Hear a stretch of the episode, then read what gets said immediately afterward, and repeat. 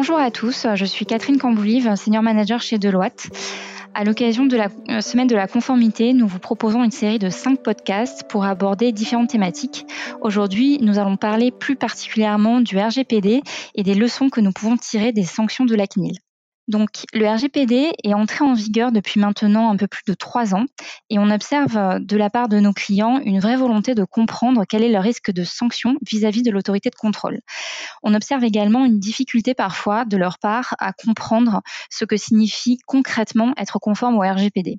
Donc pour répondre à, ces questionnements, euh, nous pouvons d'abord nous poser la question, dans les grandes lignes, du comportement de la CNIL dans ses contrôles. Sur cela, on a tendance à oublier que la CNIL existe depuis plus de 40 ans et que donc nous pouvons déjà bénéficier d'un peu de recul sur son mode de fonctionnement, même si, même si elle est évidemment euh, beaucoup plus observée depuis l'entrée euh, en vigueur du RGPD en mai 2018. Ce que l'on peut dire dans tous les cas, c'est que la CNIL semble être dans une logique de pédagogie et de prévention davantage que dans une logique de poursuite judiciaire.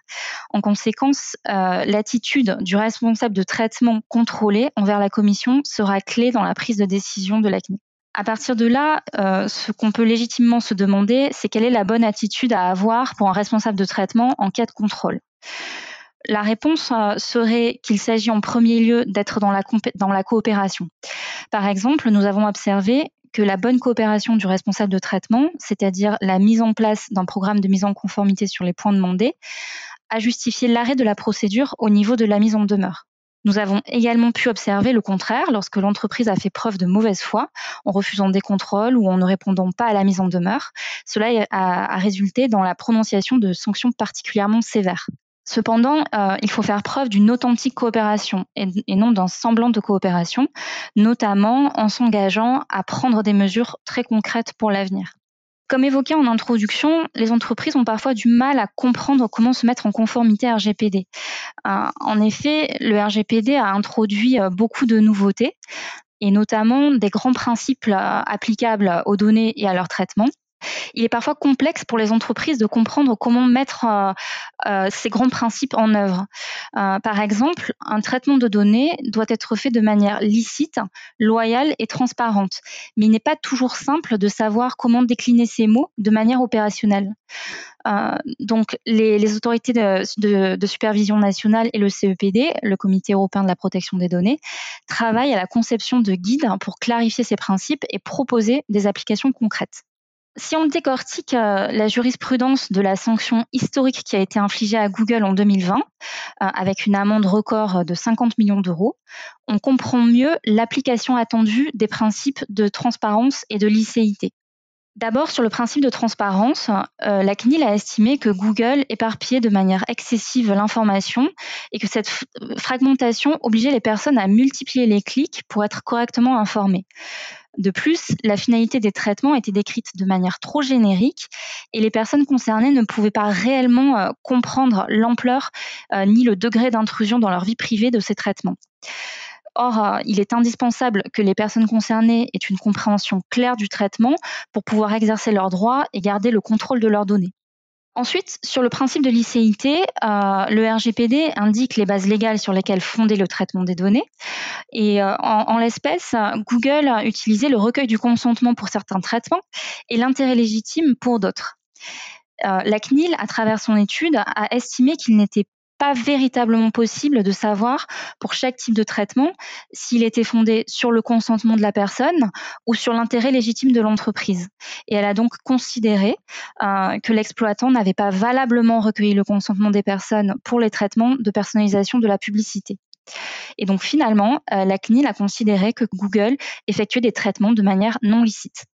Donc ça donne un petit peu d'éléments en fait sur vraiment ce qui est attendu euh, de ces grands principes.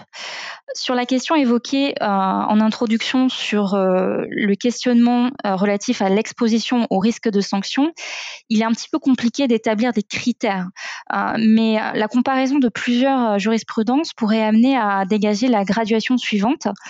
Pour des manquements graves et multiples, la prononciation d'une sanction pécuniaire. Pour des circonstances aggravantes, comme par exemple la violation du secret professionnel, l'arrêt euh, immédiat du traitement. Et pour des infractions particulièrement graves et selon la taille de l'entreprise, la CNIL peut aussi décider de transmettre le dossier au procureur de la République. Pour les sanctions pécuniaires, puisque ce sont elles qui sont les plus impressionnantes et qui sont communiquées dans les médias, la CNIL semble définir des sanctions proportionnelles à la gravité des manquements et aux avantages tirés de ces manquements. Euh, l'idée est également de proportionner les sanctions aux tailles des entreprises pour éviter de mettre des, des petites structures en trop grandes difficultés financières. Cela étant, euh, il faut aussi noter que la CNIL est tout à fait consciente de la complexité euh, du RGPD et du changement de paradigme que la régulation implique. Et de ce fait, euh, il n'est pas facile pour les, les organisations d'être parfaitement conformes. En conséquence, suite à ces contrôles, la CNIL accorde très souvent des délais de mise en conformité. Une question euh, qui est euh, également débattue euh, par les acteurs du RGPD est celle du caractère dissuasif des amendes qui ont été attribuées durant ces trois dernières années.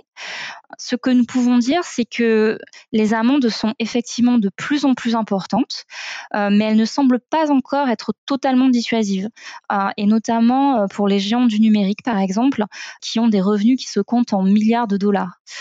Euh, mais pour le moment, euh, la logique du RGPD et de son application par la CNIL, euh, c'est encore d'encourager les organisations à se mettre en conformité. Et chaque phase de l'instruction est accompagnée de recommandations pour que la procédure puisse prendre fin. cela fait qu'il y, y, a finalement très peu de cas qui ne sont pas résolus à l'amiable.